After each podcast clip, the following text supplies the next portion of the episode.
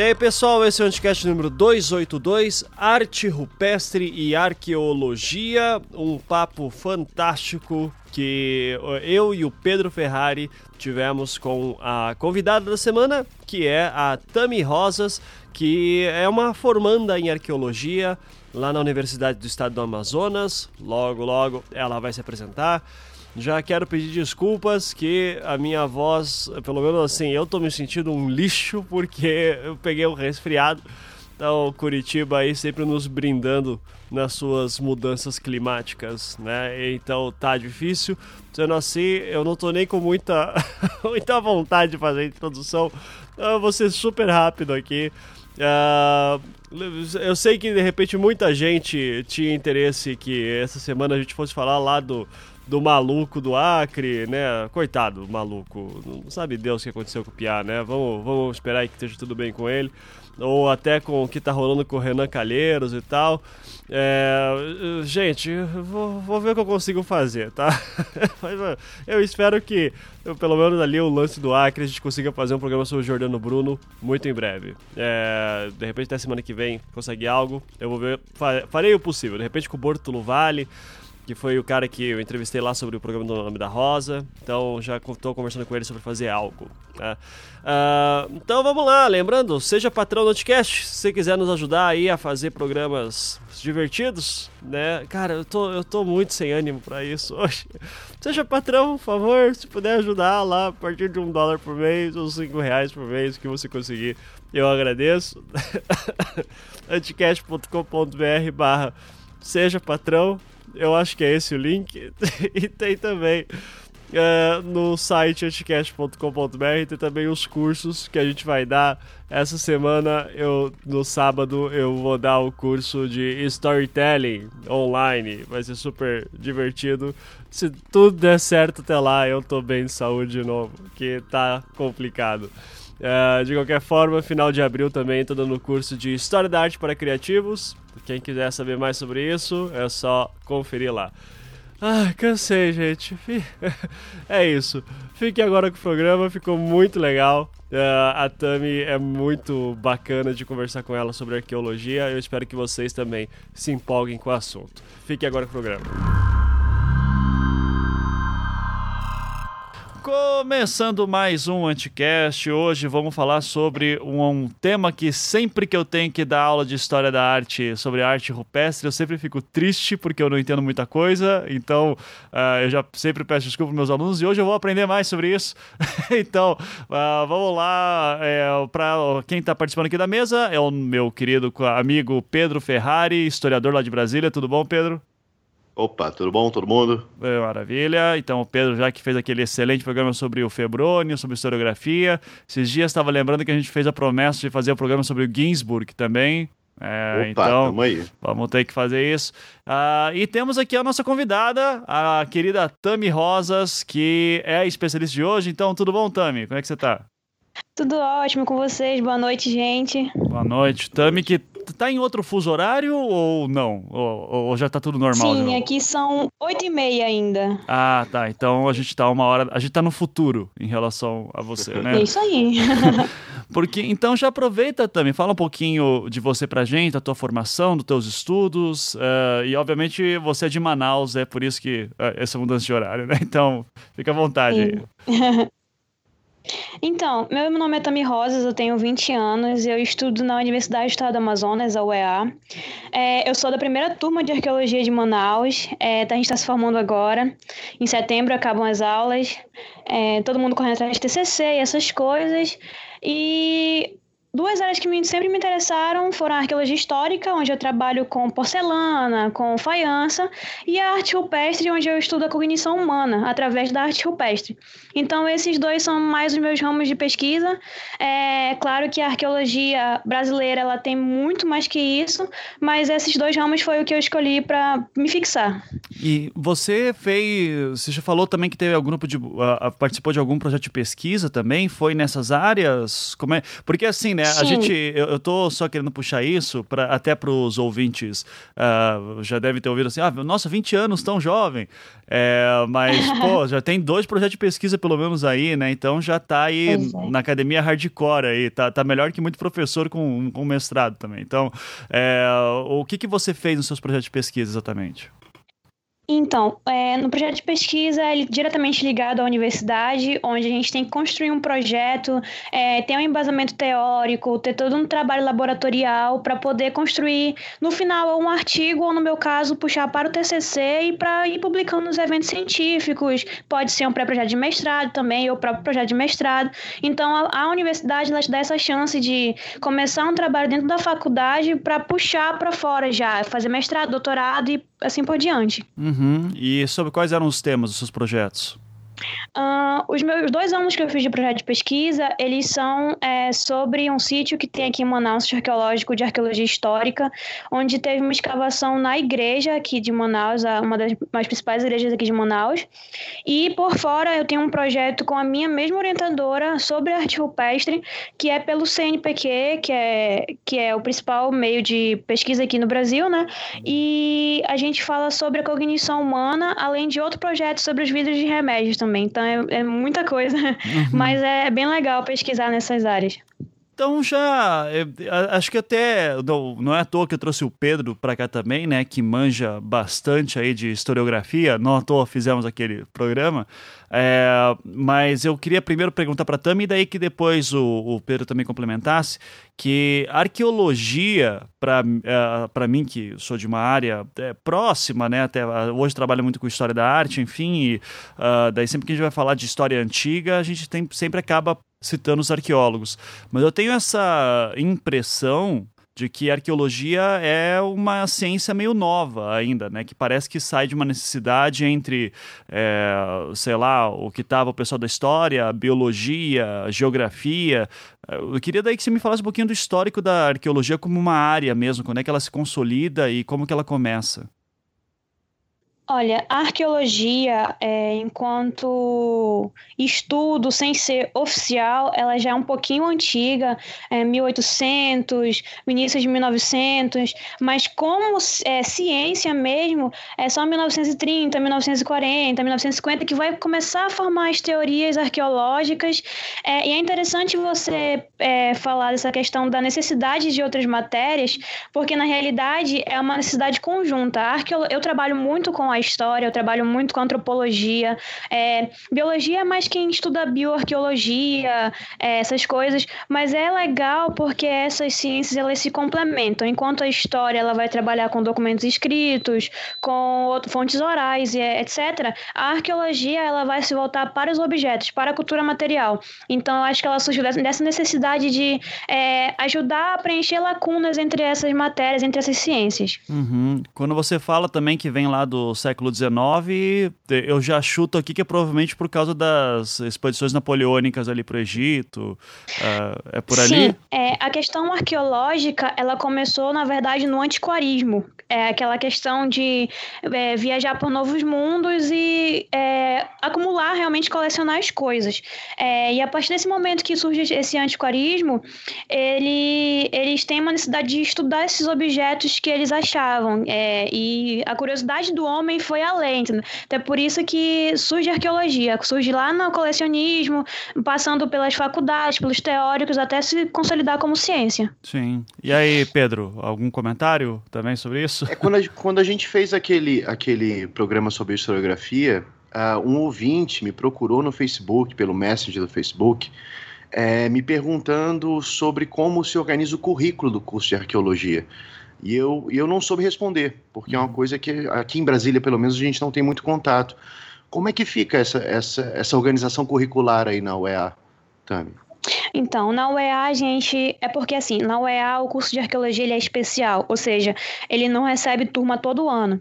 E como ele é um curso especial, formou a minha turma em 2014 e não entraram novas turmas. Vai talvez entrar uma nova turma quando a gente se formar.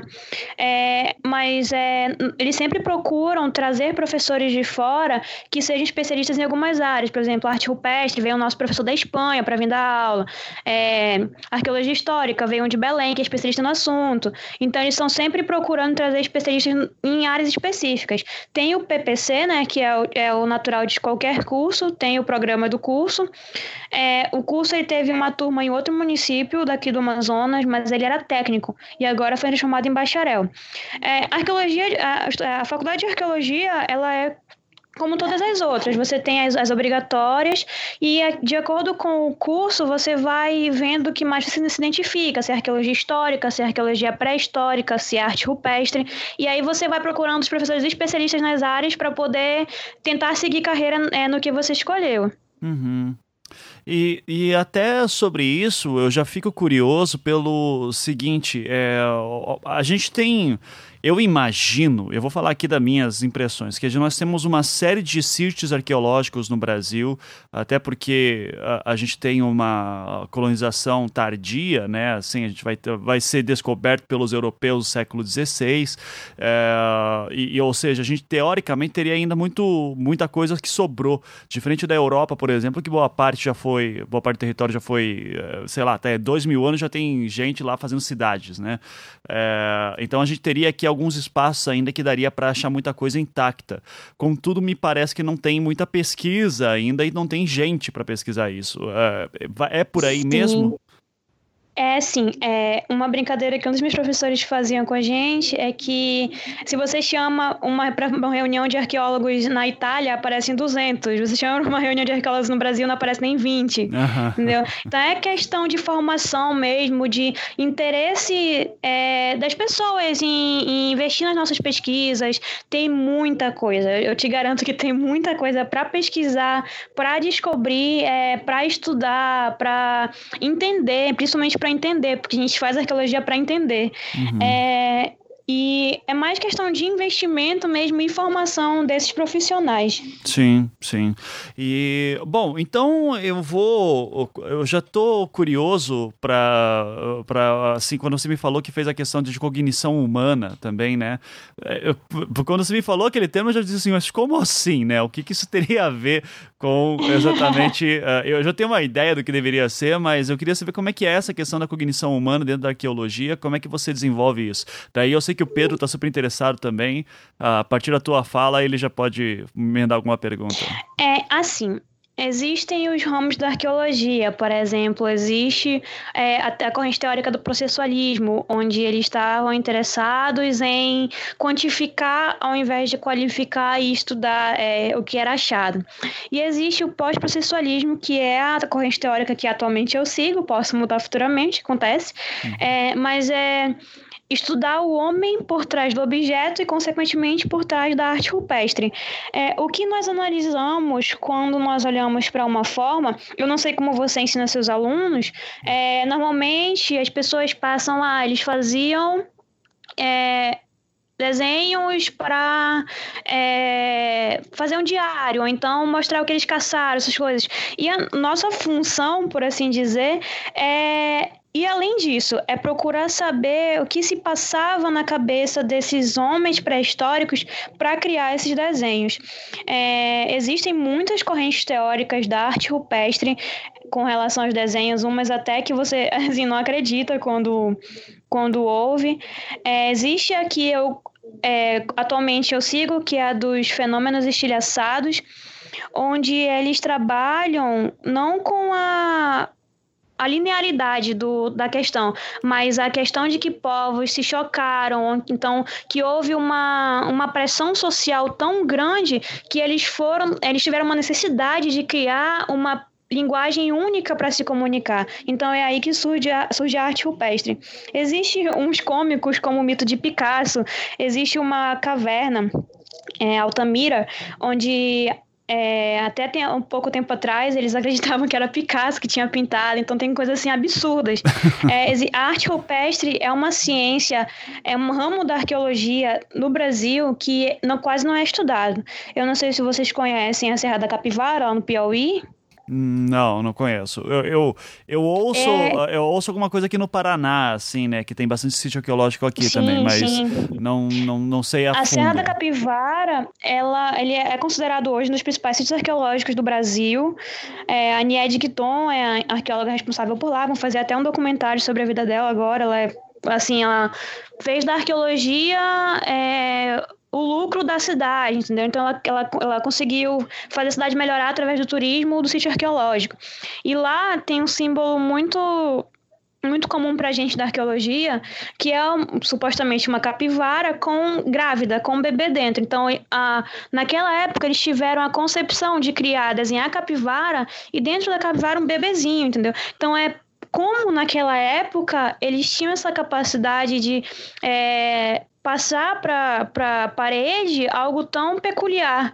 Existe as cavernas de Lascaux, que é na França, é, e essas cavernas elas têm desenhos feitos em técnicas que para nós são muito novas, é, desenhos em 3D. Então, é, quando a gente fala do homem pré-histórico, atualmente a gente ainda subestima muito a mente deles. Então a questão da cognição humana precisa entrar aí. Não é só olhar para o desenho e definir, ah, não, isso aqui é uma capivara, isso aqui era um mamute, isso aqui era um mastodonte. Não, é saber por que, que o homem desenhou, quais eram as condições que ele habitava para desenhar aquilo e se ele usava aquilo para se comunicar com outras tribos, com outras com outros nativos, não só simplesmente para registrar aquilo porque ele achava bonitinho ou então achava curioso. Então essa é a principal principal é, questão de se estudar a cognição humana na pré-história. Uhum. E aí, Pedro, alguma questão aí que você queria levantar também? É, pois é, você estava comentando, Tami, que a, a área ela se consolida para valer lá para a década de 30, 40, não é isso? Isso. No século 20, que é exatamente quando está acontecendo uma série de, de, de releituras no próprio campo da história, com os análises e tudo mais, e você tem produções do Piaget acontecendo naquela época, na área da cognição humana, o Vygotsky um pouquinho antes. Como é que essas coisas se cruzam dentro da, dessa preocupação da cognição dentro da área da arqueologia? É, existe vários teóricos, existem vários teóricos que já estudaram isso também, mas é, com relação a arte rupestre, as coisas ainda estão um pouco técnicas, por exemplo, eles trabalham mais com cadeia operatória, questão de conhecimento específico, matéria-prima que eles usavam, energia gasta, é, os instrumentos, os gestos que eles faziam. É, então, essa questão de cognição humana, eles trabalham com teóricos próprios, próprios da arqueologia. Eles não procuraram ainda entrar na filosofia ou sociologia para entender essa questão. É, não que seja do meu conhecimento, se alguém souber, eu fico muito grata se mandarem material legal. É, uhum. Mas por enquanto é isso. Existe é, o Laure Blanchet, que é um, um, um, teórico que ele fala dos fenômenos estilhaçados. É, como, por exemplo, na Austrália, ele acredita que foi um estresse econômico que fez surgir a arte rupestre, é, a questão de ter uma coesão social. Na Europa foi um choque cultural e essa questão de ter que ter um reforço na identidade dos grupos. A arte rupestre ela surge é, para que os grupos se reforcem como grupos, ter uma identidade própria. Então, esses, esses são os principais pontos dele. Mas tem outros também, é, a arte como exclusividade do Homo sapiens, isso já foi muito questionado, é, linearidade e progresso, alguns acreditam que a arte rupestre está ligada a progresso, outros não. É, então, a arqueologia, ela ainda não tem um não tem um único, uma única solução para isso, entendeu? É, é, muito, tudo muito recente comparado às, às, outras ciências, por exemplo, história, entendeu? Uhum. É, uma coisa que daí, pelo menos nas minhas aulas, quando a gente vai falar de história da arte, uh, o, o, material que, que eu acabo usando, ele sempre faz uma relação do tamanho do cérebro Uh, de determinada espécie que está surgindo, que vai, vai depois uh, chegar no Homo sapiens. Uh, daí, se eu bem me lembro, Australopithecus, homem de Neandertal tal, Homem de Java, sim, sim. Não me lembro da linha exata, uh, mas a gente sempre analisa assim, ó, o tamanho do cérebro desse cara tá assim, e daí pelo vai tentar fazer uma relação entre qual o tamanho do cérebro dele para daí ter a noção de qual como que tá as suas capacidades de sinapse para poder é, desenvolver um pensamento abstrato e tendo daí aí a noção de uma reflexão do seu meio para poder fazer a arte. O caminho da, da cognição Sim. passa por aí também? É, segundo as correntes teóricas, passa sim. Mas pessoalmente, eu, eu creio que é, subestimar as outras espécies é, de não, não poderem fazer arte. Então, essa questão de ser exclusivo do Homo sapiens, porque ele já tinha, já consumia carne, né, que tem proteína, fez aumentar o cérebro, etc, etc. É, é uma questão muito instável, tanto quanto as teorias que é, sobre os desenhos. Existe a magia da caça, existe o xamanismo, existe o estruturalismo com Leroy Gourand. Então, é, a cognição humana, ela pode surgir tanto de uma necessidade quanto de uma hora assim extra no dia que ele resolveu desenhar. Então, cada caso é um caso, entendeu? A gente não pode estudar como se fosse uma coisa única, tem que olhar de ângulo por ângulo, lugar por lugar. Você não vai estudar arte rupestre aqui no Brasil Brasil da mesma forma que você estuda na Itália ou então na Espanha, entendeu? São questões diferentes, são perguntas diferentes e são povos diferentes. Perfeito. É, isso é uma coisa que eu sempre uh, também puxo para os meus alunos, que é, isso que você acabou de dizer, estudar arte rupestre no Brasil com certeza vai ser diferente de estudar na, na Europa ou na Ásia, na África, porque são evoluções diferentes. Inclusive, daí eu queria que você falasse um pouquinho sobre isso, é, porque a pergunta de por que eles desenhavam, eu sei que ela é bem complicada, né? Uh, mas, Sim, demais. Mas assim, de questão de estilos, eu acho que daí aqui é, um, é uma coisa que a gente pode trabalhar com a materialidade. A gente consegue encontrar estilos de desenhos específicos e como que isso de repente relacionaria com a, a cognição? É, na verdade, a questão de cadeia operatória de material ela vai mais do local onde se encontra. Por exemplo, aqui no Brasil, existe um sítio aqui no Amazonas, no Rio Urubu, que é o sítio Caretas. Por quê? Quando você chega no sítio, você vai ver nas rochas várias, várias, vários rostinhos é, com incisões, que é quando você pega a rocha e faz incisão na outra rocha. Fica como se fosse alto relevo. Uhum. É, então, é o sítio Caretas, onde tem várias caretinhas. Agora, por que, que eles desenhavam esses, esses rostinhos? É, lá na Serra da Capivara, você vai ver mais é, pinturas com carvão, com outros pigmentos que eles usavam, até urucum e essas, essas coisas que para nós é natural hoje em dia. É, então, para lá é mais pintura. Mas para o sul também tem mais incisão, mais pinturas com outros pigmentos. Então, essa questão de estilo é mais do local onde eles se encontram. É, a arqueologia no Brasil, é, pelo menos na, na, na visão dos maiores arqueólogos atuais do Brasil, ela é dividida por tradições e fases. As tradições são aqueles, aquelas características da pintura onde ela, se, ela permanece durante o tempo. E as fases são as pequenas mudanças que ocorrem nessas tradições. Ou seja, a tradição é a coisa maior e vai se dividindo em fases. É, pessoalmente, eu acho muito, muito não vou, não vou dizer irregular, mas é inviável hoje em dia fazer assim, porque os sítios arqueológicos brasileiros, eles estão sendo descobertos ainda, como você falou, existe muita coisa para descobrir ainda. Então, você, é, arqueólogo, o arqueólogo chega no sítio, vê algo que não viu em nenhum outro lugar, e aí já cria uma outra fase, e isso vai dificultando um pouco a questão de estudar essas fases e tradições. Uhum. Mas é, é, como funciona hoje, né? Então ninguém pode falar, ah, não, você não pode fazer assim. Então é como funciona hoje na, na, na sociedade arqueológica. Então a gente tem que seguir alguns padrões. Mas com relação a estilo mesmo, aqui no Amazonas, por exemplo, você vê é, pintura, você vê incisão, você vê alto relevo. Então vai depender da área onde ele se encontra. Se ele se encontra num lugar onde. Se ele se encontrava num lugar onde existe mais pedras, ele vai usar mais as pedras. Se ele se encontra num lugar onde ele, é, esse, é, vai haver mais pigmento, ele vai usar as pinturas. Então isso depende muito do lugar onde, onde as tribos habitavam. Uhum. Uh, Pedro, a hora que você quiser fazer qualquer pergunta, pode interromper aí, cara. Senão. Ah, vou... então dá licença. Vai aí, fica eu tô empolgadaço aqui, eu tô empolgadaço. Manda ver. Lembrando que assim, aqui na Universidade de Brasília, quando eu fiz a graduação, é, tinha, tinha uma disciplina optativa de arqueologia, mas não saía muito disso, ela não integra essas disciplinas obrigatórias. Uh, e na minha época de graduação tinha uma professora para isso, né? hoje em dia eu acho que não tem mais.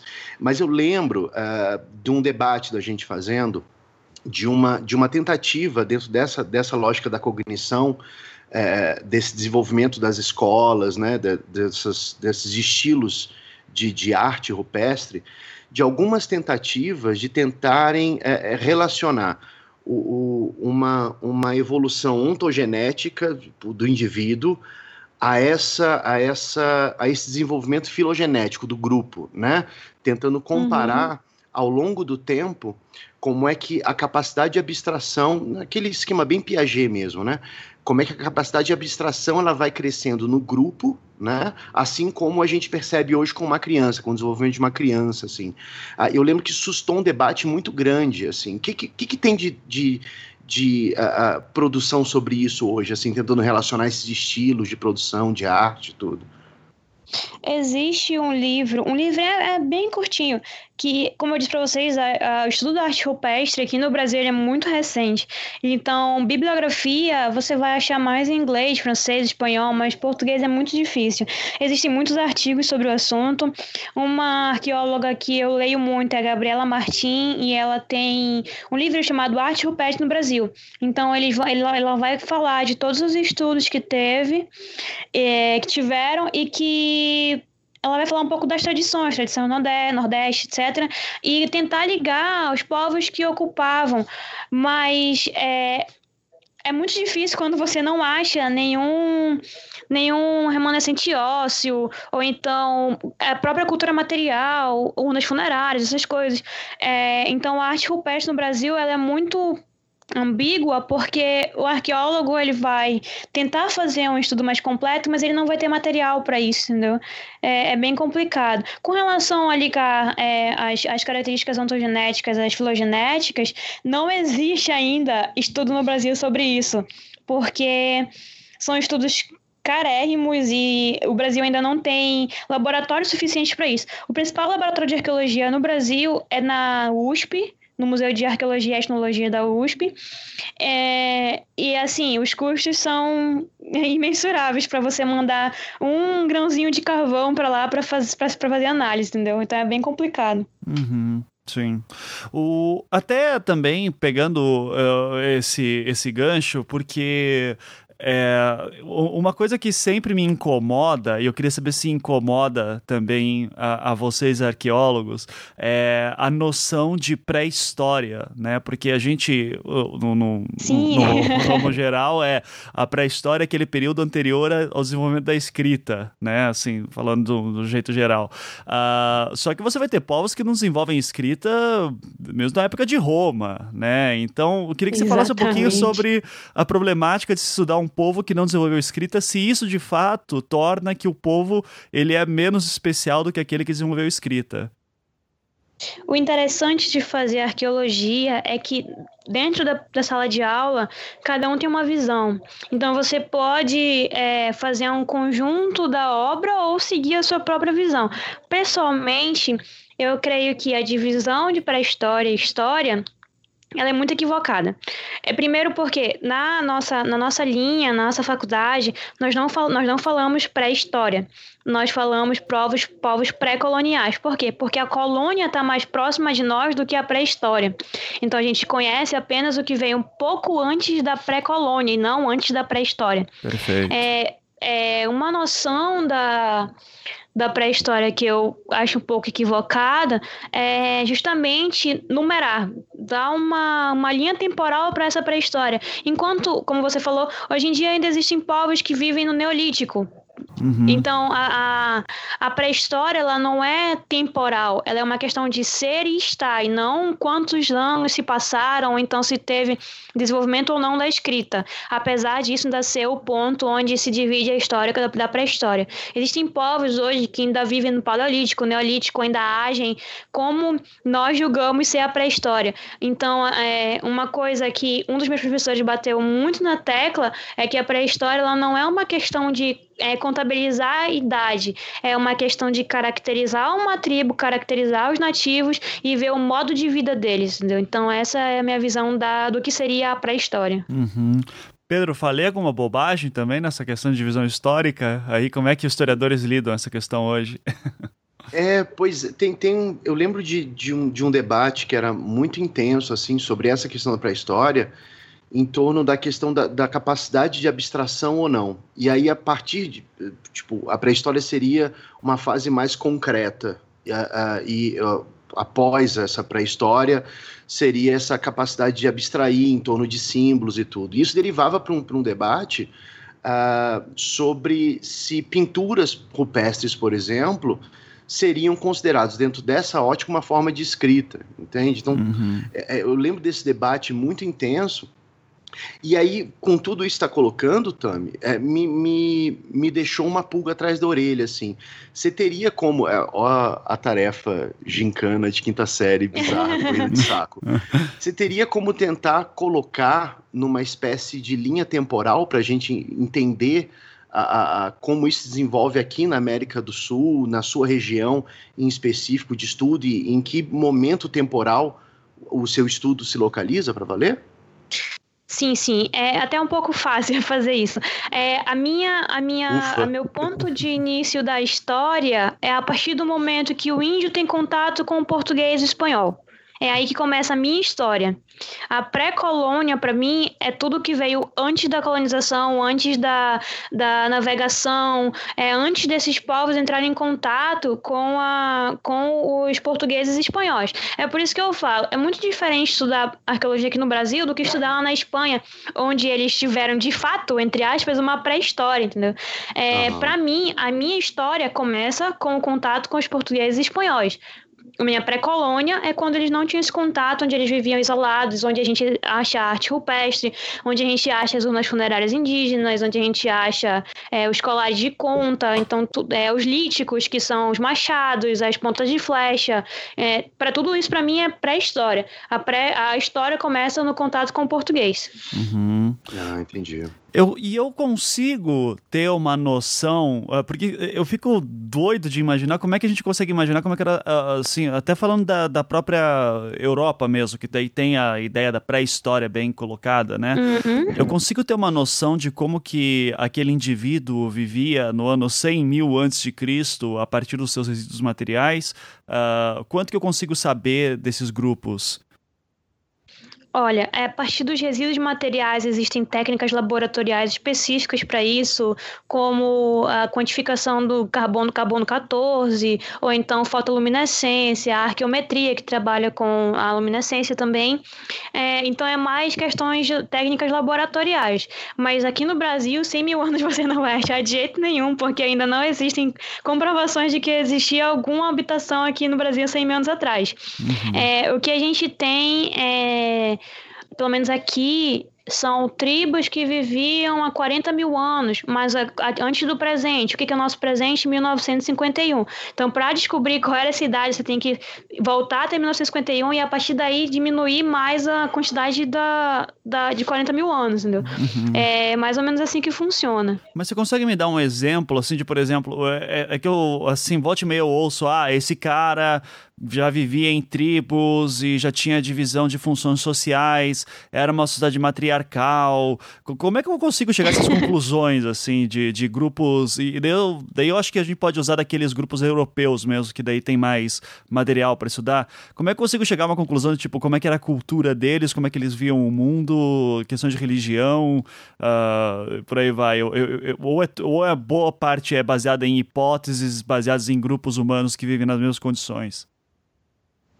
É, sim, a gente trabalha muito com a comparação e a, e a hipotética, né? Mas é, dá para saber essas coisas a partir da construção dos monumentos, da construção dos, pé, dos prédios, que eles deixavam. É, por exemplo, lá na Europa, a gente não pode falar dos vikings da mesma forma que a gente fala, fala, fala dos povos romanos. É, os vikings, eles, as mulheres vikings, elas tinham é, uma dominação maior do que as mulheres romanas. Então, traje, é, cores, é, remanescentes ósseos também, dá para saber o que eles comiam, o que eles bebiam. É, se a gente acha um dente, nossa, o arqueólogo mais feliz do mundo é quando acha um dente, porque a gente vai mandar para o laboratório, vai descobrir o que eles comiam, como era o modo de vida deles.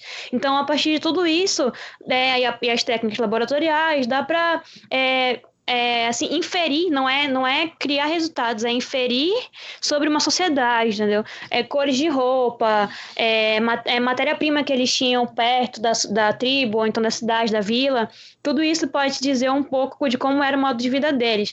É porque, assim, é, a geografia, ela muda mais devagar do que a cultura material e os povos. Então, a arqueologia ela se vale muito da geografia do local também, da matéria-prima que é encontrada, é, se eles andavam muito para buscar água, como é que foi essa mudança, é, elevação do marítima, baixa marítima. Então, tudo isso ajuda a gente a, a dizer um pouco de como eles viviam, entendeu? Uhum. É, é, as, é através das construções que consigo dizer também quando teve uma mudança de serem nômades para serem sedentários? Sim, sim, porque a, quando eles eram nômades, eles, as coisas que eles faziam eram descartáveis, por assim dizer. É, a, a, os povos nômades vão surgir, pelo menos aqui no Brasil e aqui na Amazônia, com a domesticação das plantas. A partir do momento que ele não precisa mais correr atrás de alimento e que ele vê que ele consegue plantar e colher e comer do seu próprio alimento, ele vai se estabilizar em um local. É, mas antes disso eles eram nômades. Então é, é muito comum a gente achar é, no meio de uma, por exemplo, uma é, cerâmica faz paredão, que ela é caracterizada por não ter nenhuma decoração e ser lisa e alaranjada. Então, se a gente acha uma cerâmica polícroma, que já tem mais cores, tem mais enfeites, tem mais decoração, a gente pode dizer que houve uma troca grupal aí, ou então foi um presente, ou então o rapaz de uma, de uma sociedade casou com uma moça de sociedade.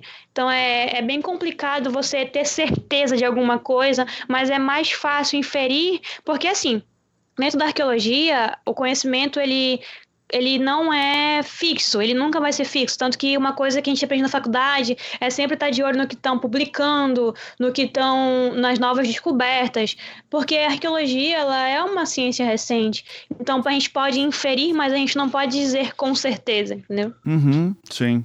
Uh, Pedro, já de novo, você tá muito quieto. Quando você quiser fazer ah, pergunta, eu... pergunta, cara. Senão eu vou ficar falando pergunta. Não, não interromper ninguém, não. não. Então, é, é, eu, eu, eu, eu já li é, que no período neolítico tinha uma, uma, uma força muito grande a imagens de deusas na Europa, né? Ótimo, Sim, ótimo, ótima pergunta. Já ia, já ia para é, essa também. Manda ver. Eu queria saber como é que isso fica aqui. É, é, como é que aqui na América se há alguma, alguma relação disso com a arte rupestre? É, eu, eu vou, vou, estender a sua pergunta, Pedro, porque as figuras das deusas, né, aqui chamam acho que era Vênus Estatopígias, se eu bem me lembro. Sim, sim. Que daí sim. seriam geralmente aquelas estatuazinhas de mulheres com grandes mamas e ancas largas, né? Que daí teria a, a interpretação de que isso seria um culto a uma deusa de uma sociedade matriarcal, que seria daí a mãe primordial que gera muitos filhos e dá muitos alimentos. É, daí eu tenho um professor que hoje, meu colega de, de, de profissão, né? Ele deu aula para mim, hoje somos colegas de História da Arte, uh, e ele brincava assim nas aulas, dizia assim, ó, a verdade é que a gente não sabe por que, que faziam isso, assim como também se hoje acontece um apocalipse, é, e daqui a mil anos aparecem arqueólogos alienígenas vasculhando nossos escombros, vão encontrar a quantidade de latinha de Coca-Cola que tem por aí, vão dizer que era um deus que a gente cultuava, né? Uh, eu, eu queria saber até que ponto também que a gente consegue dizer que isso de fato era um culto à deusa e e daí já emendo da pergunta do Pedro também se figuras parecidas tem por aqui também na, na América Latina. É, se eu puder complementar, é, é, eu, eu lembro de, um, de, um, de, uma, de uma disputa bem acirrada disso na época, que durante muito tempo se interpretou essas imagens, principalmente no cenário europeu, que aqui eu não sei como é que ficava, mas no cenário europeu, como um culto à fertilidade, é a reduzindo Sim. o feminino à questão da fertilidade. Uhum. Mas eu, eu andei lendo, isso faz alguns meses, alguns trabalhos, se não me engano, tem a Norma Teles, se não me engano, que eu acho que é de São Paulo, uma professora de São Paulo, uh, que ela defende que essa redução do feminino à fertilidade, ela seria simplificar demais a questão. Uh, ela, ela aponta alguns indícios da relação do feminino não apenas com a fertilidade, mas também a guerra, a organização social e tudo, sendo muito mais além do que a fertilidade. Inclusive, essa professora ela aponta que, uh, no final das contas, essa relação imediata que a análise faz entre o feminino e a, matern e a, e a, a fertilidade, né, a maternidade e tal, ela, é, ela diz muito mais sobre a nossa época, uhum. que interpreta aquela época, uh, do que a fonte em si. Eu, eu, queria saber como é que fica isso dentro desse, desse cenário americano. Assim. Uhum. Perfeito. É, é interessante vocês terem tocado nesse assunto, porque nós aprendemos sempre a ter muito cuidado com as coisas que nós inferimos, com as coisas que nós escrevemos, porque é, cada arqueólogo realmente tem uma visão diferente para cada coisa. Com relação às Vênus, aqui no Brasil foram encontradas estatuetas parecidas. Eu não, vou, não lembro o sítio arqueológico agora, mas foram encontradas estatuetas parecidas. Só que elas foram encontradas em condições diferentes das Vênus europeias. Elas foram encontradas sobre altares, foram encontradas com é, resquícios de rituais, é, com, ela, com ossos de animais, com, com processo ritualístico, claro, dentro de urnas, etc.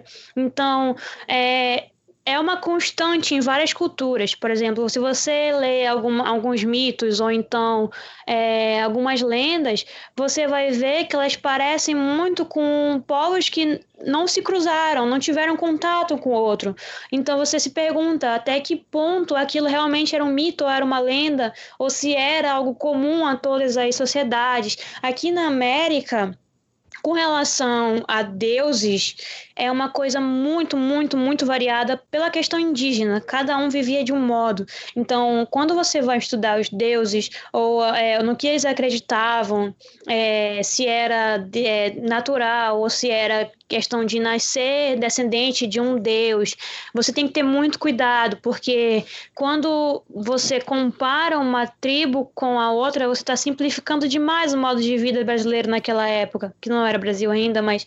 É, e você é, tem que ter uma visão é, imparcial sobre aquilo. É como se você estivesse vendo pela primeira vez, mesmo que você já tenha trabalhado 30 vezes em sítios parecidos. Você tem que olhar para cada sítio de uma maneira única. Com relação às Vênus, o que aconteceu que elas, foi que elas receberam esses nomes justamente por já terem estudos anteriores a, a esse como Vênus da, Europe, da Europa. Então, é, eu acho precipitado essa questão de é, comparar e dar nomes iguais, entendeu? porque são questões diferentes, apesar, apesar de serem muito parecidas. Uhum. E o, o, dá para dizer que era um rito à fertilidade? Aquilo que o Pedro falou também é uma coisa que me incomoda. Do tipo, porra, reduziu a mulher pré-histórica apenas uma a, a, que gera filhos e eu queria saber se dá para ter certeza disso. Porque também é, é um debate que, é, sei lá, década de 50 era normal você falar, não, antigamente as sociedades eram matriarcais porque entendia-se que a vida, a vida viria apenas a mulher e isso era cultuar a deusa. Uh, só que hoje em dia a gente já justamente debate essa questão da mulher como algo além que deveria ser além de gerar filhos, né? Uh, sim, sim. Com, como é que fica essa questão daí da, da análise das, dessas Vênus estatopígias? É, né, pessoalmente, eu creio que seja porque antes não era muito raro você ver uma arqueóloga, era mais arqueólogos. Então, querendo ou não, existe uma, uma visão um pouco machista da, da, da pesquisa. É, nós vemos muitos artigos onde era inaceitável que um homem numa tribo poderia fazer um trabalho considerado de uma mulher. Mas hoje nós sabemos que existiam tribos onde a mulher ia caçar e o homem ficava em casa cuidando dos filhos, ou então ficava em casa fazendo as cestas. É, então é mais uma questão histórica do que realmente arqueológica, entendeu? Uhum. Não dá para dizer, ao, que... não dá para dizer ao certo então o que, que eram essas estátuas. Não, é assim, é pela, pelo consenso geral, elas eram símbolos de fertilidade, mas é, hoje estão sendo revistos muitos desses estudos justamente para é, confirmar ou não essas hipóteses. Com relação às Vênus, hoje elas já são, além de símbolo de fertilidade, elas eram como se fosse é, ritualístico, elas eram feitas para que a mulher pudesse ter um bebê. Por exemplo, uma mulher que fosse infértil, ela, ela teria, ela construía Vênus de osso, de madeira, de gesso, de existem Vênus, várias Vênus encontradas de várias formas diferentes e não necessariamente é, voluptuosas, mas elas faziam isso para conseguir gerar um bebê ou então pedir alguma coisa. Era a deusa da mulher, entendeu? Essa é a visão atual da, das estatuetas que são encontradas. Uhum. E como é que eu consigo chegar à conclusão que, nossa, a mulher não conseguia engravidar e fazer uma estátua dessa? Porque para mim isso aí é um chute fudido, assim. Exatamente. é, nessa, aí você vai ter que ver é, qual foi o sítio que ele encontrou, o que, que ele encontrou junto com a estátua, é, se tinha, quais eram as condições da, da sociedade que ela vivia, se ela era casada ou não, se encontrou restos ósseos, tudo isso dá para ver é, através da bioarqueologia, se forem encontrados é, remanescentes ósseos, se ela poderia ou não ter filhos. Mas assim, na arqueologia, você acha que a gente encontra tudo bonitinho, os ossinhos tudo montadinho, mas não, a gente encontra um pedaço de um dedo. Então você tem que ter uma, um cuidado muito maior. Uhum, certo. Uh, e, e assim, eu perguntei para você antes assim de estilos de desenho, né? Uh, eu não sei se você se dá para ter uma resposta tão simples quanto eu gostaria que tivesse, né? Mas eu vou fazer lá mesmo assim a pergunta, que é a impressão que eu tenho é que, pelo menos em termos que a gente usa em história da arte, o primeiro, os, os desenhos mais antigos eles vão ser mais naturalistas no sentido de copiar a natureza. Então eu vejo o animal, eu tento reproduzir esse animal e em algum momento o desenho vai se tornando um pouco mais abstrato, vai aparecer formas geométricas, ele vai ficando mais simplificado, ou seja, como se o traço já, fosse, já estivesse ficando mais uh, requintado, uma mudança estilística. Uh, dá para fazer essa linearidade ou em alguns povos pode ser que tenha aparecido um desenho abstrato antes? Na verdade, isso é muito relativo do local também. Por exemplo, deixa eu lembrar o nome do sítio. É... Altamira, se não me engano, é, tem é muito mais antigo que alguns outros sítios. É, eu não lembro ao certo qual é a idade, mas eu posso ver é, depois. Hum. Mas Altamira é um dos sítios mais antigos de arte rupestre e a tecnologia que eles utilizaram a forma que eles fizeram os desenhos é muito mais complexo que os sítios atuais, entendeu? Então você não pode dizer que tem uma linearidade, vai depender muito do povo. É, existem é, povos na França e na Espanha que desenhavam assim muito bem, melhores que muitos artistas atuais e tinham técnicas 3D, tinham sombra, luz, tudo isso eles pensavam. É, enquanto outras tribos mais recentes desenhavam de forma muito simples, muito simples, eram traços, eram, eram os homens de palitinho. Então vai depender muito do local e do desenvolvimento de cada tribo. Não dá para montar uma linearidade da arte rupestre como uma verdade universal. Como eu uhum. falei, cada sítio é um sítio arqueológico. Até porque, é, é, mas o próprio homem de palitinho, eu já vejo ali uma capacidade de abstração em ver que esse traçado aqui, ou essas cinco linhas que eu estou fazendo em uma bolinha em cima, já é um ser humano. Fazer essa. Aqui eu já tenho um, sim, um raciocínio sim. colocado, né? Uma abstração.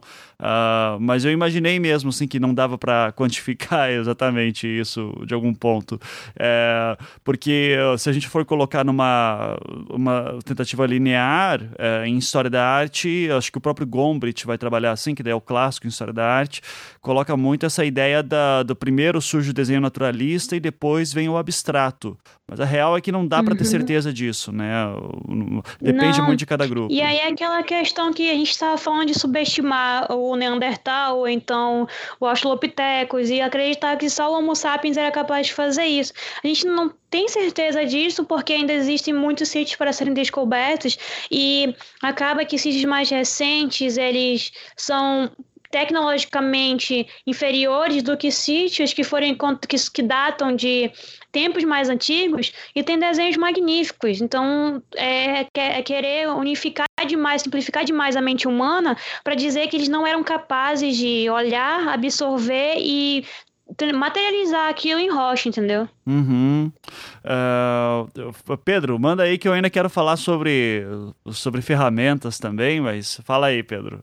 ah, eu... eu... ia, eu ia tentar puxar para isso, posso? Uhum. Manda ver, manda ver. Então, é, porque, é, pegando o gancho da arte rupestre, inclusive que Ivan estava puxando e tal, da ideia do homem de palitinho, de ser uma capacidade de abstração, tudo isso eu imagino que veio junto com uma, em alguns, em alguns sítios, com uma possível tentativa daqueles, daquelas pessoas, né, uh, de tentarem controlar o seu próprio ambiente a partir daquela imagem. Estaria certo por aí? De tentar trazer uma, uma, uma alimento e de, de a própria ideia da deusa, por exemplo, né, que está citando dessa hipótese que seria para a fertilidade, que seja se reduzindo a isso, uh, mas é a partir de um símbolo você tentar controlar o mundo ao seu redor. Não, não seria mais ou menos por aí?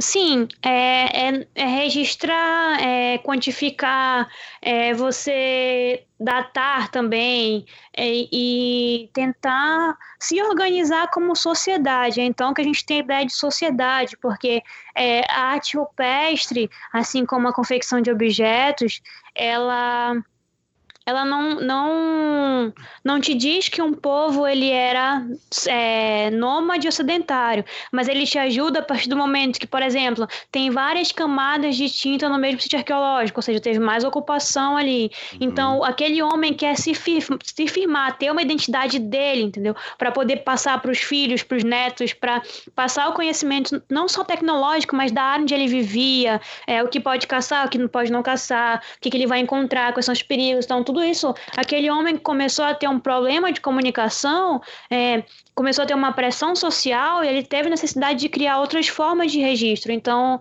acredita-se acredita que daí surgiu a arte rupestre. Uhum. Que, é, que é exatamente essa capacidade de abstração, né? Aí voltando para aquele sim, ponto que sim. é um negócio que eu, que eu tenho uma, uma, uma, um gosto muito grande por Piaget, Vygotsky, esse debate todo, é o Vygotsky ele coloca a linguagem como uma, uma ferramenta, né?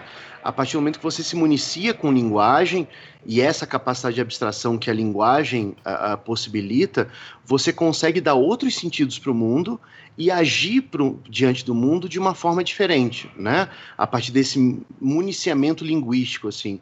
Então, nesse sentido, se você se tem essas, essas comunidades uh, que estão uh, uh, articulando o mundo simbolicamente assim, você consegue perceber entre essas comunidades uma ligação entre isso e o desenvolvimento de ferramentas como uma forma de, de conseguir lidar de uma outra forma, de um outro modo ainda, uh, frente a essa realidade? É, sim, na verdade é, é, algo parecido com o que a gente passa hoje, né? O homem vai fabricando e vai modificando a partir das suas necessidades. É, mas existem povos que é, faziam isso por, por, poderia ser por ritual, poderia ser por costume. Eles andavam quilômetros para conseguir um tipo específico de tinta. Então a gente diz que pode ser algo ritualístico dele ter que caminhar, por exemplo, 8 quilômetros para conseguir uma tinta específica para fazer uma pintura. Uhum.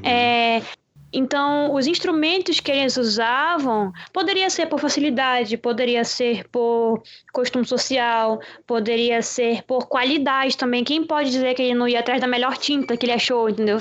Uhum. É, então, a, a, os instrumentos encontrados e que foram feitos para pintura ou então incisão rupestre depende muito da sociedade também. Tudo depende do homem e como ele via o mundo em que ele vivia. Uhum. E há uma ligação direta entre esses instrumentos de pintura e outros instrumentos, como o uso de machadinhas ou algum outro tipo claro, de. Claro, claro.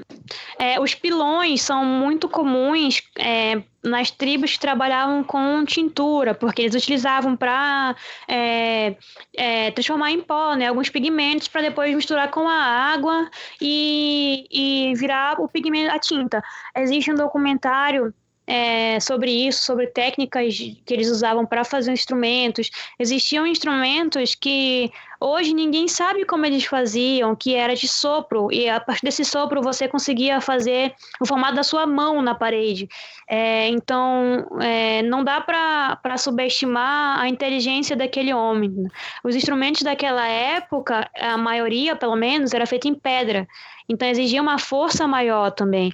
Eles sabiam que tipo de pedra servia para para pilar, ou então que tipo de pedra servia para bater na parede para criar um desenho, porque as pedras, as rochas, elas têm uma, uma dureza diferente, e esse homem sabia exatamente o que utilizar. Claro que a gente imagina que ele foi no erro e constantes erros até encontrar a fórmula para fazer, mas isso não quer dizer que ele também não tinha capacidade de criar instrumentos mais complexos. Ele não usava só a rocha, entendeu? Uhum. Uhum. Qual, qual o documentário que você citou agora, Tânia? Nossa, eu não, eu não vou lembrar o nome agora, mas eu posso tá. procurar depois. Isso, se lembrar, daí eu tento colocar na descrição do programa, caso você lembre. Uhum. Uh, sobre essa. Você falou aí de arte em mãos, por acaso você está falando da, daquela, daquele tipo de arte que é. Com, que eu saiba mais ou menos comum, que é a, a mãos em negativo? É, que está na sim, pedra. Sim. Porque já digo, porque a Tami falou agora desse instrumento de sopro e tal, para soprar, e eu achava que as mãos em negativo, para quem não sabe, são várias mãos assim que volta e meia aparecem em pedra com tinta em volta, né? Então mãos em negativo porque em volta uh, da, da, aparece assim a pedra, né, sem tinta, no formato da mão e em volta a tinta, né? É, eu achava que era alguém que, assim, a pedra tinha uma camada de tinta enorme, a pessoa colocava a mão em cima e daí tirava. Uh, não era assim, era com sopro? Não, existia um, um, instrumento pequeno de sopro e exige, assim, tem um arqueólogo, existe arqueologia experimental, onde os arqueólogos reproduzem o que foi feito naquela época para tentar explicar. Então, esse instrumento, ele, ele, ele é feito de madeira, mas ele, ele, ele precisava de uma, de uma capacidade de sopro muito grande, era muito difícil, tanto que ele teve que fazer várias vezes para poder conseguir reproduzir a mão na parede. É, ele descobriu isso a partir do momento que ele encontrou um instrumento desse, claro, mas até antes disso eles acreditavam que era desse jeito mesmo, como todo mundo pensa. Foi lá, alguém colocou a mão e o outro foi por cima e pintou. Uhum. Mas não, existe um instrumentozinho que, que é de sopro e que exige grande fôlego para isso e que foi muito difícil para reproduzir. É, nesse documentário ele mostra, vou procurar o nome da, do documentário. Uhum, que interessante, porque eu, eu jurava que era tipo, tinha uma camada de tinta na pedra, alguém botava a mão, daí saía aí, beleza. Daí, nesse sítio arqueológico, então encontraram algum instrumento de sopro, se perguntaram para que, que servia. Uh, e daí foram ver essa relação, que fascinante, muito, muito legal. É. É. O que é uma loucura, inclusive, né? Uhum. A, a, essa, essa relação com o registro, de botar a própria mão e aspergir essa tinta em cima da mão para deixar a marca dela, ela, ela, me, ela me soa meio como o auge do realismo, né? De você criar um duplo do objeto a partir do objeto, né? Uhum, sim. É, e é, tanto é que vai ter toda uma linha, né, modernista. Uh, daí acho que até a Tami brincou da questão do Picasso antes, né? Porque o Picasso foi um desses caras que ficava dis discutindo de trazer um desenho mais puro, e daí eles vão se apoiar tanto na arte rupestre. Uh, ou a pintura naif também, né? Que é essa pintura descompromissada. Uh, que volte a uma certa origem do desenho puro, humano, e daí lascou, vai se tornar um grande debate entre pintores modernistas no início do século XX, uhum. uh, porque querem voltar para isso. Daí aquele que. Uh, o, o Matisse, né, vai, vai ser muito forte, o Henri Matisse, na, quando ele vai desenhar lá a dança por exemplo, né, que é um tipo de desenho bem mais simples, com menos cores, então tentando voltar a uma origem. Daí, é claro, aqui na história da arte a gente já vai ver toda essa tentativa de uma reinterpretação do passado pelo olhar modernista, buscando uma essência do desenho. E o que é engraçado daí para que para arqueologia vai se mostrar que não, isso aqui não é uh, ingênuo de forma alguma. Tem uma técnica ali que está sendo discutida, é, uh, tem, tem, um, tem desenvolvimento de instrumentos próprios, então tá longe de ser algo que o pessoal fazia a revelia, né? Tinha assim um, um estudo técnico ali por trás também do desenho da, da arte rupestre também. É, o que bate com o que a Tami está falando de tentar não não diminuir o, o, a, o intelecto do, do, dos nossos antepassados, né? É, mostrar que as técnicas uhum. são bem pensadas ali também. É, e, e, nesse ponto daí também, Tami, é, assim, eu vou, eu vou te citar uh, de cabeça assim, o que está no, no próprio História da Arte do Gombrich, uh, esse clássico da História da Arte, né, que tem uma, uma série de coisas desatualizadas, imprecisas lá, mas ainda é o grande livro aí para quem quer começar a história da arte, sempre recomendo o Gombrich para o pessoal ler. O Gombrich ele cita lá, é, quando vai falar de, de, de dos desenhos, né, é, dos, principalmente dos desenhos naturalistas, em que você vê os desenhos de animais e tudo isso, ele vai falar que, a velha pergunta, né, por que, que eles desenhavam isso, né, por que, que o, os nossos antepassados desenhavam isso?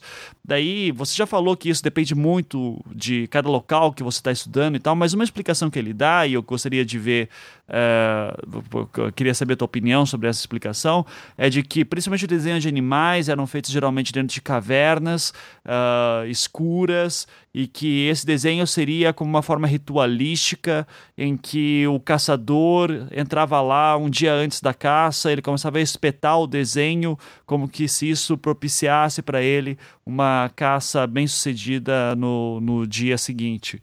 É, primeiro eu queria saber se essa explicação faz algum sentido, se ela também é um chute do nada, e caso faça algum sentido em que em algum parque arqueológico, como que se chega a essa conclusão? É, é uma visão da arqueologia também, porque, por exemplo, existem é, existe uma, uma, um sítio arqueológico é, existe um sítio arqueológico na, na Europa, não, não lembro o país agora, onde existe uma única pedra e nessa pedra existem várias incisões. É a única pedra que tem ali. É, tem, tem outros sítios arqueológicos em volta, onde você encontra outra cultura material, é, ponta de flecha, outras, outros produtos cerâmicos, essas coisas, mas existe só essa pedra que, que tem é, incisões e que tem pintura rupestre, é, que tem registro. Então, você, é, a, a hipótese inicial que todo mundo chega lá e diz: ah, não, eles usavam esse ponto aqui como ponto de encontro da, da sociedade para, seja lá o que eles faziam, rezar, então, é, pedir proteção aos deuses, pedir caça, então se preparar para caça. Então, o fato de que existe só essa pedra já fica na mente do arqueólogo como se fosse algo ritualístico, entendeu? É a mesma coisa da, das cavernas de Lascaux, onde existe apenas. Eu não sei se vocês já viram, mas tem no YouTube vários, vários vídeos da, dessa caverna. É, onde existe apenas a pintura e dentro de um buraco muito fundo da caverna é, há uma pintura de um único, não uma única forma humana. Então, por que que tinha tanta pintura de vários é, animais e uma única figura humana? Será que morava só um lá dentro? Então, será que era ali que ele ia para desenhar a caça dele? Então, essas são as questões que surgem quando você encontra uma caverna onde não tem nenhum material. Por exemplo, não tem é, remanescente ósseo, então quer dizer que eles não enterravam os mortos lá, é, não tem material cerâmico, então quer dizer que eles não comiam, nem fabricavam lá. Então, para que, que eles iam lá? Eles iam lá para fazer apenas ritual. Então, essa é, é, a, é a, solução para os problemas, entendeu? Uhum, sim, sim.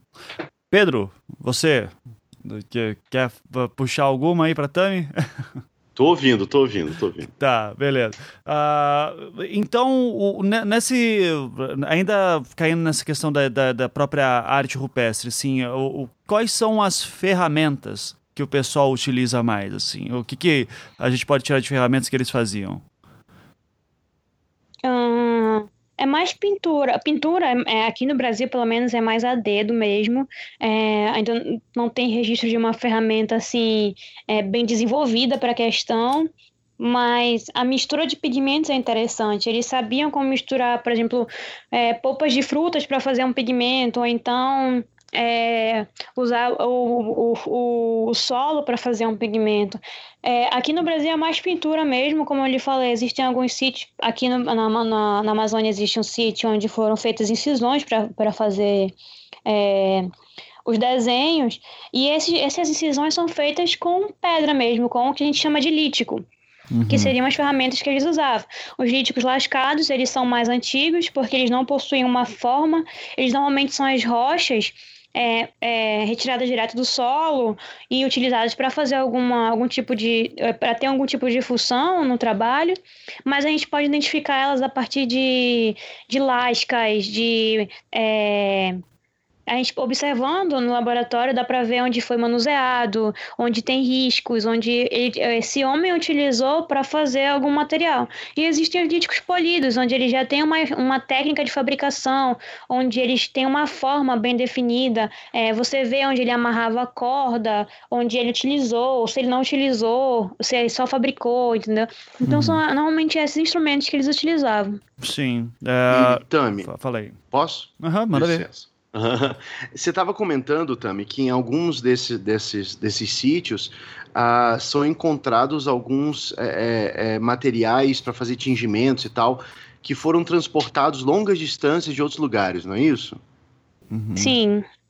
É, eu imagino que seja para fazer algumas cores específicas, algo por aí, não é?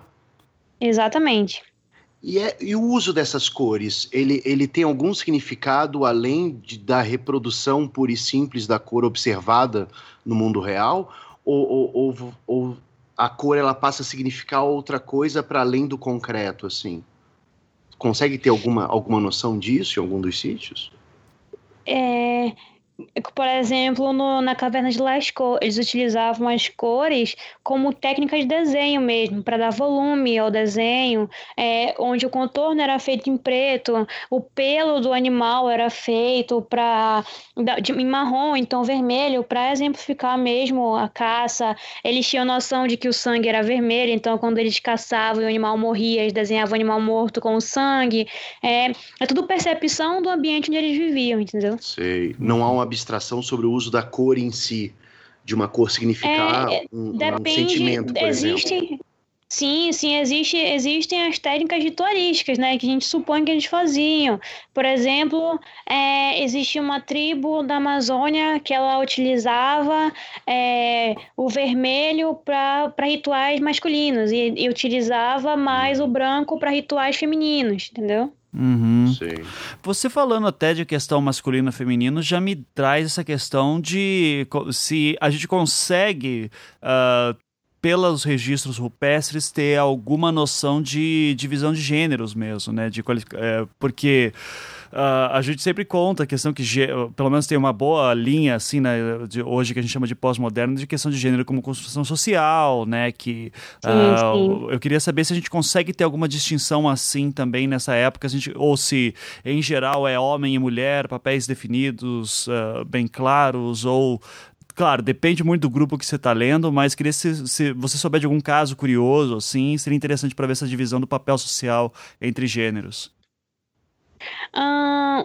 Existem pinturas rupestres, é, eu, eu, acho que é na Serra da Capivara, onde eles mostram é, o homem caçando enquanto a mulher está cuidando da horta. Eles desenharam as cerquinhas bonitinhas, as plantinhas. É, e isso dá para ver porque eles, eles, eles é, é, representavam a genitália, entendeu? Então, é, o que, é, pelo menos é o que a, a visão arqueológica. E é, de desenhar uma genitália. Então, para a gente é, é, mais fácil quando eles representam mais fielmente. É, então, pelo menos no Brasil, com relação à pintura rupestre, é, na Serra da Capivara existe sim essa divisão é, de pintura rupestre. É, existe até também uma moça grávida e do lado tá o que supõe-se que é o marido dela, que ela tá com a, com a, barriga grande e ele tá do lado dela, onde mostra a genitália dele também. Então depende é, do local, porque nem todos eles retratavam é, a forma humana é, como ela é. Às vezes era, como eu falei, os homens de palitinho, então não tinha como saber o que era homem e o que era mulher. Existem as tribos que colocam é, colocam os adornos com a questão das cores. Eles faziam os adornos de cabeça, os cocais que a gente chama hoje, eles desenhavam tudinho, então dá para ter uma noção do feminino e masculino, mas não é certeza também, entendeu? Uhum. Mas há dessas representações de palitinho bem simplificada, aonde o único detalhe que é colocado é só a genitália? Sim, sim, é, é, eles colocam né, o seio feminino e o, a questão do, do pênis masculino. Eles só colocam isso, entendeu? E aí o homem tá segurando uma lança enquanto a mulher tá segurando uma cesta, Sim. entendeu? Uhum. É o interessante que aí a, esse, esse ponto da anatomia, a genitália, é, é, é construído culturalmente para definir quem é aquele sujeito, né? Um sujeito que ele é genérico sim, em sim. si e só é, é definido a partir da genitália, né? Curioso essa construção. Uhum. Nesse, ele tem uma necessidade momento. de mostrar quem é quem, entendeu? Na sociedade dele. Ele precisa ter essa identidade para mostrar, seja para gerações posteriores ou então para mostrar para a própria tribo quem é, quem é que tem a, com quem é que faz o quê, entendeu? É, esse homem já tem essa noção de sociedade. Sim. É, mas é, ainda assim, seguindo, sei lá, o Judith Butler, por exemplo, que pensa esse, esse papel da linguagem na construção de gênero, é curioso que de todas as características que você pode puxar de um ser humano, a ênfase ser a genitália, né? Uhum. Essa, essa uhum. construção dessa ênfase, essa construção cultural dessa ênfase em específico nesse, nessa parte anatômica, né? Uhum, sim. E a, até pegando, porque daí a Judith Butler justamente vai ser uma das, uh, uma das fundadoras dessa linha da, do gênero como construção social. Uh, o, o, que daí eu já vejo muita gente assim que vai defender de uma visão mais conservadora, falando que não, mas desde o tempo das cavernas é assim que homem e mulher se divide e tal. Uh, é, essa é uma pergunta que eu jogo. Dá para tirar uma conclusão assim, ó, desde o tempo das cavernas a gente era homem e mulher bem definido ou fica é, é a se ver ainda e depende muito do grupo? O, o, grande mal, acho que de todas as ciências, é generalizar. É, uhum. É, quando a gente generaliza, a gente simplifica as coisas. A gente vê o um mundo como se fosse o mundo que a gente vive hoje. Não é assim. É, cada caso é um caso, cada sítio arqueológico é um sítio arqueológico, cada arte rupestre é uma arte rupestre. Você não pode dizer, porque você estudou aqui no Brasil você viu que era isso, você não pode ir lá para a Espanha e dizer que é a mesma coisa, porque são situações diferentes, são tempos diferentes, são pessoas diferentes. Entendeu? É como eu falei, a partir do momento que você generaliza, você subestima esses povos, entendeu? Não, não pode ir por esse caminho. Uhum. Uhum. E você consegue lembrar de algum outro tipo de registro rupestre? Que outro, outro ponto da anatomia ou da vestimenta ou que seja uh, seja uh, destacado para além da genitália, em que a genitália não tem essa relevância, mas sim algum outro, algum outro detalhe da anatomia? Nossa, é com relação a, a, feminino e masculino, não. De verdade, não. Não, em relação a qualquer outra. Ao invés de separar por feminino e masculino, separar por algum outro critério, assim. Uhum. Pois é, é, com relação. Às vezes existem, existiam tribos que colocavam cabelo, entendeu? Cabelo maior para as mulheres e cabelo menor para os homens. É, mas ninguém, ninguém pode dizer que, que homem também não tinha cabelo grande, entendeu? Uhum. Então é, fica muito difícil dizer que era uma mulher só porque tinha cabelo grande. São noções que hoje a gente tem, mas nossa sociedade é diferente do que era antes. Então não posso dizer que era uma mulher só porque tinha cabelo grande, entendeu? Uhum. Uhum. A gente pode até pensar em cenários mais doidos em que se você tinha cabelo comprido, você ficava em casa se fosse homem ou mulher, não importa. É. Sim, uma orelha maior. Uma orelha maior, exato. É, tem alguma tentativa também em algum lugar no mundo em que tentaram fazer um retrato de uma pessoa, assim, fazer, tentar fazer um desenho mais fiel da pessoa? Olha, se tem, tá muito bem escondido, porque até hoje não, não, não encontraram. Aham, uhum, sei. Nem em estátuas, a gente não consegue ter essa questão mais. Uh, Olha, estátuas é, é, mais fácil na questão da, das sociedades ali da América Central, né? Que antes não era América Central. Incas, mais e astecas eram campeões em fazer edifícios e estátuas, porque eles tinham muito essa adoração aos deuses, entendeu? Uhum. Então, estátuas, pinturas de edificação, aqui, pelo menos na América, só ali na América Central, onde viviam os mais incas e os astecas. Eles trabalhavam muito com essa figura é, por exemplo, eles trabalhavam de que o imperador ele era é, filho de Deus, dos deuses deles. É, então, esse, esse imperador, ele tinha os rostos, os rostos, o rosto dele esculpido em todas as estátuas, em todos os tapetes, em todas é, as pinturas que eles faziam. Então, com relação à estética, é mais para a questão da América Central mesmo, pelo menos aqui na América. não sei como funciona na Europa. É, porque a gente, a gente chegou a ter, a gente fala de a, astecas, incas, maias, como grandes civilizações da América Central. Uh, a gente chegou a ter alguma, alguma tentativa de, ou, ou, um ensaio de uma grande civilização se formando aqui no, no Brasil? Olha, é interessante você falar nisso, porque é, existem é, entre os próprios arqueólogos muitas muitas discussões sobre isso. Enquanto existem pessoas que acreditam que aqui eles chegaram primeiro e depois subiram para, para as terras andinas, existem pessoas que acreditam que esses povos eh, que se que eram é, super evoluídos, né, super super desenvolvidos, né, nas terras andinas, eles vieram para cá para o Brasil e eles sofreram uma involução. Eles perderam a capacidade de, de criar grandes coisas, de criar edificações e pinturas e essas coisas, justamente porque se eles vieram para o Brasil lá, de lá para cá, eles entraram pela Amazônia, e a Amazônia é um local hostil, onde tem, tinha uma dificuldade muito grande de é, formar uma sociedade. Eu tenho, eu, é, o clima é úmido, a floresta é densa, a caça é difícil nos conhecidos animais. Então, é, não tem um consenso geral sobre isso, entendeu? É, e justamente porque é, não existem esses, essas grandes edificações aqui no Brasil, como existem lá nos Andes, é que, que os arqueólogos acham que aqui nós, eram, nós éramos menos desenvolvidos do que lá, entendeu? Uhum. Mas isso também é de uma visão meio uh, quantitativa, linear, né? É, linear, é. né? Uh, porque, uh, por exemplo, a gente é uma brincadeira escrota que eu já ouvi em alguns ambientes, assim, do tipo, o índio no Brasil é uma merda, nunca produziu nada. não tinha nem roda. É, não né? fez nem roda, exato, né? Então, e, e, isso já me, já juntando com a questão de, de arte rupestre e cultura rupestre, em geral, uh, eu já queria também ver como é que a gente pode lidar com tribos que existem até hoje, grupos humanos que existem até hoje isolados. Uh, eu acho difícil ter algum grupo que seja completamente isolado ainda no Brasil, mas é da questão da cultura oral, se tem alguma coisa que você consegue puxar desses povos de narrativa oral para tentar entender melhor o que teria acontecido 40 mil anos atrás, por exemplo. Uh, é, é, existe esse exercício? É possível fazer alguma coisa assim? Com certeza. É, na arqueologia, nós, nós, temos, nós não podemos esquecer que nós trabalhamos de, mão, de mãos dadas com tanto com a história quanto a antropologia, a etnoarqueologia. Nós trabalhamos muito com o que nós temos hoje para tentar descobrir o que era no passado.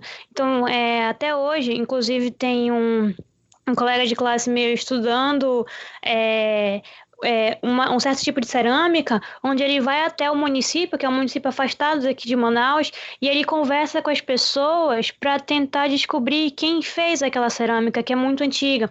Porque esses povos, eles tinham costume de passar o que eles sabiam fazer de geração para geração, que hoje já não é um costume nosso. E é, então fica mais fácil para a gente inferir e solucionar nossos problemas.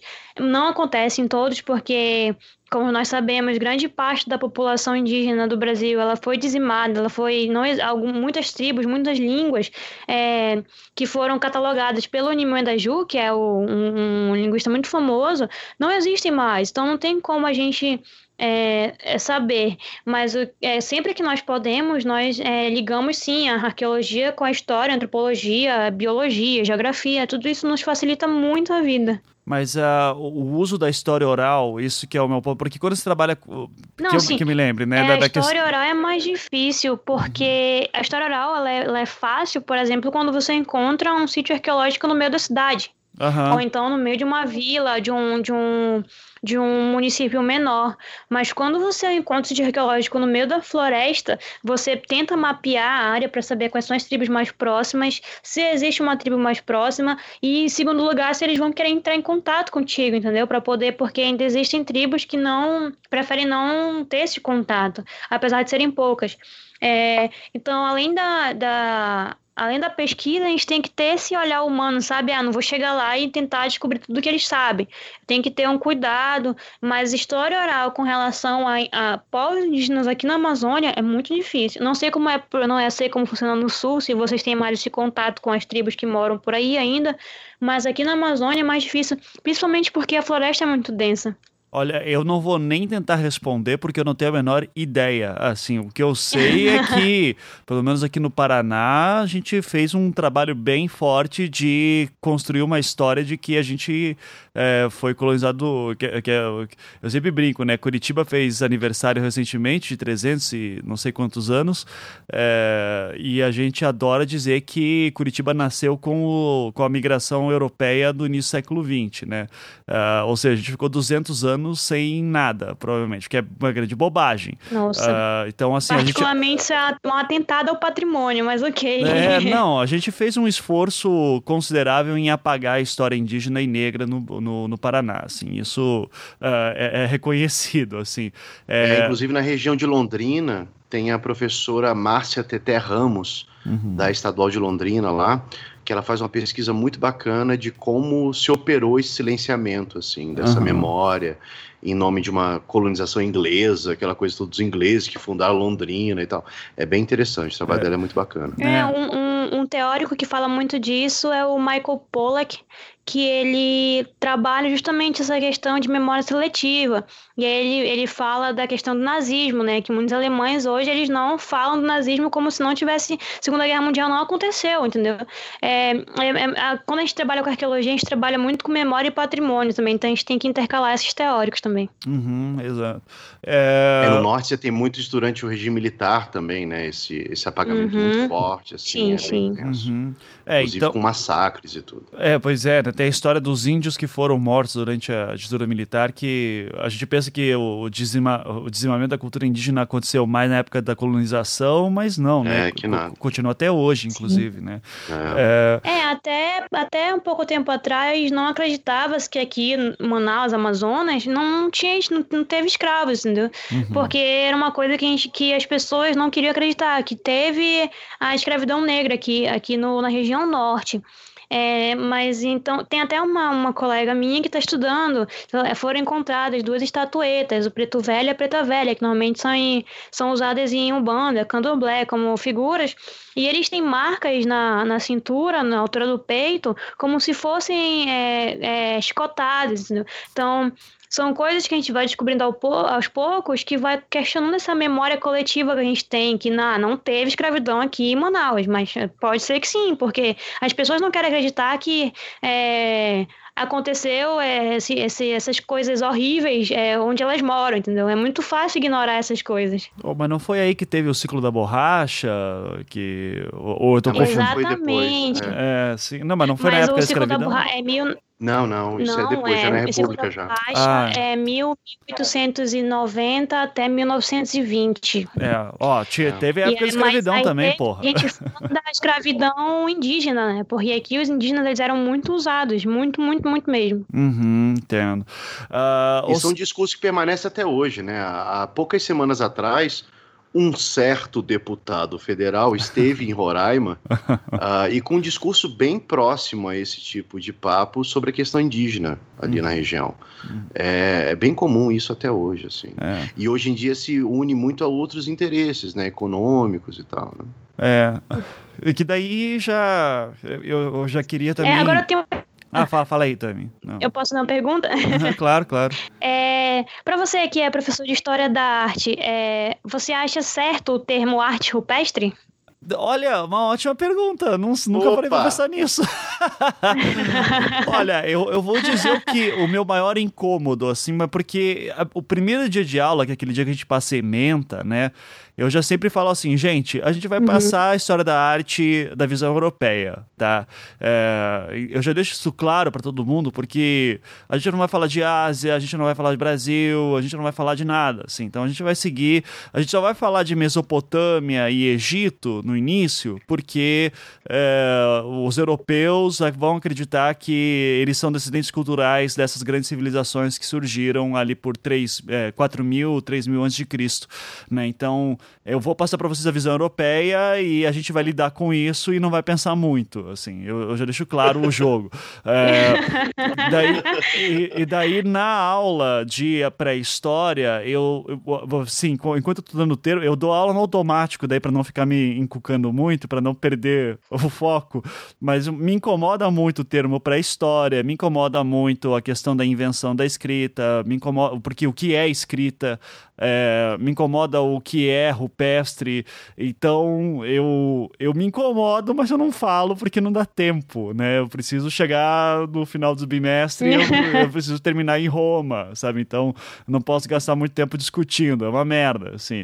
Uh, mas se puder, uh, mas assim, eu confesso que o termo rupestre em si eu nunca questionei muito, assim. Se puder explicar um pouquinho da problemática que tem nisso, eu acho que parece um bom tema.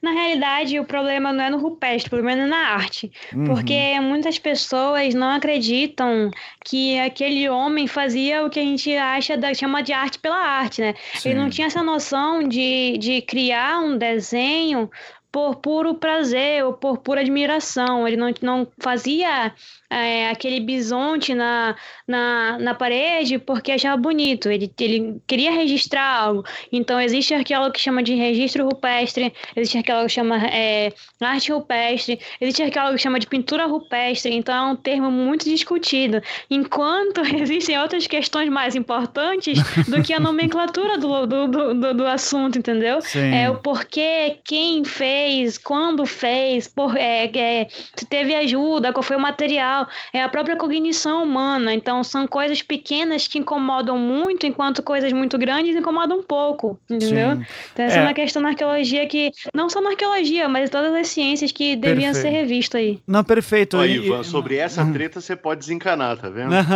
É uma não, treta menor. É, uma treta menor, mas é, mas é bom também ter trazido isso, porque de fato eu, eu, eu faço isso até com um questionamento para eles, dizendo assim: olha, é, isso no primeiro dia de aula também, quando eu vou definir o que é arte. E eu tenho que deixar muito claro para eles que arte é um conceito que se altera com o tempo e que durante uhum. até a Idade Média a gente vai trabalhar com o conceito de arte uh, de ligado a estudo de técnica. Então, o que é o artista? O artista é aquele que domina uma técnica. Uh, então, a técnica da pintura uh, vai ser um artista. E que beleza, ou usufruto, ou contemplação Vai, você vai ter um momento que a Grécia vai discutir isso, né, o que a gente entende por Grécia hoje, mas que de fato só vai virar o que a gente entende hoje do arte como expressão, arte como eu quero fazer alguma coisa, vai surgir ali pelo século XVIII e XIX. Então eu sempre brinco com meus alunos, ó, tudo que você pensa hoje surgiu no século XIX, tá? O mundo é bem diferente anterior disso, assim. Então, e o próprio conceito de arte vai se alterando. E também quando a gente fala de arte rupestre, já é a gente tentando identificar, classificar um tipo de produção que acontecia naquele período, é, com os olhares de hoje. Então, com uhum. isso a gente uhum. já faz também uma distinção que pode, inclusive, atrapalhar, uh, criar algum anacronismo histórico aqui, mas a gente usa por questões didáticas, né? É, agora, sem dúvida, eu, eu, eu imagino que o, o nosso antepassado não acordava um dia de manhã e dizia hoje vou produzir arte, né? E vou desenhar, assim. Eu acredito que é. a dinâmica é bem diferente. É, daí, que, que, se puder fazer um comentário sobre isso também com relação à, arte rupestre, eu, eu, eu, penso da mesma forma que você. É, a gente tem uma concepção de arte muito diferente do que era 50 anos atrás, do que era 100 anos atrás, do que era 200 anos atrás. A percepção humana, a cognição humana, ela sempre vai mudando. Então, não posso olhar para uma figura onde tem quatro riscos e uma cabeça e é e claramente é um ser humano e você dizer, não, isso não é uma arte porque não cabe nos padrões atuais de arte. É, eu, em artigos que eu escrevi, eu escrevo arte rupestre, eu escrevo registro rupestre, escrevo pintura rupestre, é, porque os três termos, na minha concepção, estão certos. Não deixa de ser arte porque houve uma técnica em cima daquilo. Não deixa de ser registro porque foi um registro de uma época passada. Não deixa de ser pintura porque foi feito como a gente, como a gente hoje conhece como pintura, entendeu? Uhum. Então essa é, é o que eu acho sobre o assunto. Sim. Eu eu queria te fazer uma, uma já tentando encaminhar para o final, Tami, porque eu tenho uma última pergunta e daí não sei se o Pedro tem mais, ele fica à vontade, tá? Mas que é uma pergunta que é o, o mais tem, é, é a mais filosófica assim da área, uh, porque eu, eu gosto de passar para os meus alunos como uma ilustraçãozinha, né? É, dizer assim, ó, gente, eu vou aqui inventar uma história que não tem a menor possibilidade de verificar se ela aconteceu de fato, mas é, eu queria que daí você também comentasse o que, que a gente pode tentar extrair disso, né? Uh, de tentar investigar se eu quisesse chegar a uma conclusão dessa. É, eu gosto de imaginar, assim, de, por exemplo, a gente estava lá no Paleolítico, uh, ainda como nômades, tentando só buscar alimentos, muito próximos dos animais. É, em algum momento, alguém nasceu uh, com. desenvolveu consciência e essa pessoa desenvolveu consciência e ela e, e, o desenvolver consciência seria ela saber se distinguir como eu existo e fazer reflexões sobre isso uh, começar por exemplo a sofrer com o fato de que alguém que ela gosta morreu uh, começar a fazer e desenvolver. Isso aqui é uma linha de pensamento que vem lá do Ernest Becker, né, que é um autor que eu gosto bastante, que fala bastante, muito sobre o, o sentimento da morte, né, a reflexão sobre a morte. É, mas que em algum momento essa, esse ser desenvolveu consciência e sentiu os seus, uh, os seus entes queridos morrendo é, e sofreu com isso e não tinha resposta e tentou produzir resposta com isso através de religião, arte e, é, enfim, artefatos que fossem. E tentou dominar a natureza de alguma maneira. Uh, o, o, meu, a, a, minha discussão aqui, o que me incomoda nessa ilustração e que eu queria que daí você tentasse falar é: é possível encontrar em algum momento, ok, a consciência humana surgiu aqui, é, dá para tentar trabalhar dentro dessa linha ou a gente cai no problema do que é consciência e daí foi, vai por água abaixo todo esse problema? Eu ia perguntar para você agora, o que é consciência para você, entendeu? Então, uhum. é, quando, quando a gente trabalha principalmente com arte rupestre, não tem um ponto onde você pode dizer, nossa, o homem é, passou a perceber o mundo como é hoje a partir desse momento.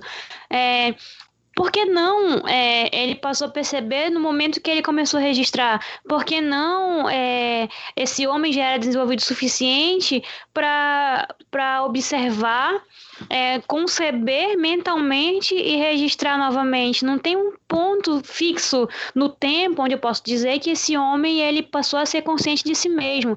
Mas isso não quer dizer que antes da arte rupestre ele não chorava seus entes queridos. Isso não quer dizer que antes da arte rupestre ele não tinha um, um funeral, porque existem sim é, até certo ponto onde os corpos eles não eram enterrados, mas a partir do foi o, é o enterramento mais antigo que encontraram, que eu não vou lembrar a datação agora, existe até um documentário também sobre isso, que é, a partir do momento que ele começa a enterrar, ele tem essa noção de preservação do corpo, então ele já tem uma, uma sociabilidade maior, ele já tem uma empatia maior por aquele outro outro ser que morava, que viveu com ele, entendeu? Uhum. Então então, não tem um ponto fixo no tempo onde eu posso dizer que esse homem se percebeu, mas eu também não posso dizer que ele não tinha se percebido antes dele registrar isso. A gente não sabia como eles viviam, entendeu? Perfeito. Então é, é assim que eu penso. Uhum. E ao mesmo tempo também eu tenho. A gente gosta de pensar na linha da evolução como uma linha reta. Na verdade, a gente tem vários braços, né? Ela é bem ramificada. Uh... Nossa, demais. E, e, daí eu queria que você comentasse um pouco sobre isso, sobre espécies diferentes que chegaram no Homo sapiens, mas que em algum momento rivalizam entre si também. É possível verificar isso? Acredita-se é, porque a, imagem que a gente está acostumado nos livros de escola é aquela linha reta, né? A gente passa pelo Homo neandertal, aí passa pelo Homo erectus, aí passa pelo Homo sapiens até chegar no Homo sapiens sapiens. Mas é, hoje os estudos arqueológicos comprovam que houveram muitas transações entre esses, esses homos e, e é, existem muitas, muitas espécies já encontradas que a gente não sabe até onde elas foram influentes no nosso DNA.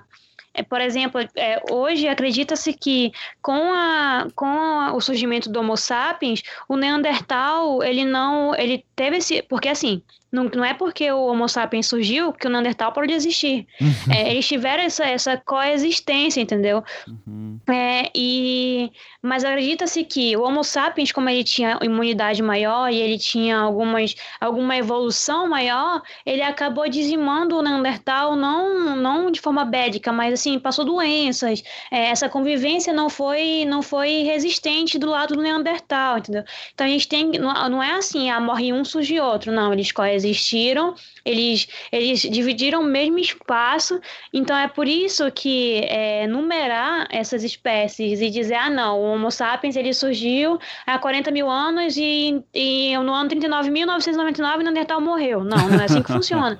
Eles tiveram um contato e a partir desse contato entre as espécies é que surgiu o Homo sapiens sapiens, entendeu? Uhum. Ou seja, um processo longo pra cacete uh, e que eu Nossa, demais. Não, e que eu imagino se, por exemplo, se esse grupo se dividia em tribos, por exemplo, se tinha uma tribo de Neandertais que daí era inimiga de um Homo sapiens, Uh, e daí rolou um caso entre tribos, uh, um membro de tribos que eram inimigas, daí rolou um caso amoroso, sabe? Veio coisa Hollywood, assim, sabe? E, e, e daí deu uma é, briga. Não, mas, mas em que pode ter acontecido, sabe? Porque é, como é, é, era humano, gente, é, são pessoas, a gente não pode ver eles como se eles fossem macacos, eles não eram mais macacos, eles não eram mais gorilas nem nada disso, eles eram pessoas. Então, pessoas têm essa noção de relação, de construção social, é, eles tinham essa noção já, tanto que eles registravam na pedra, como arte rupestre, registro rupestre, e, e fabricavam instrumentos,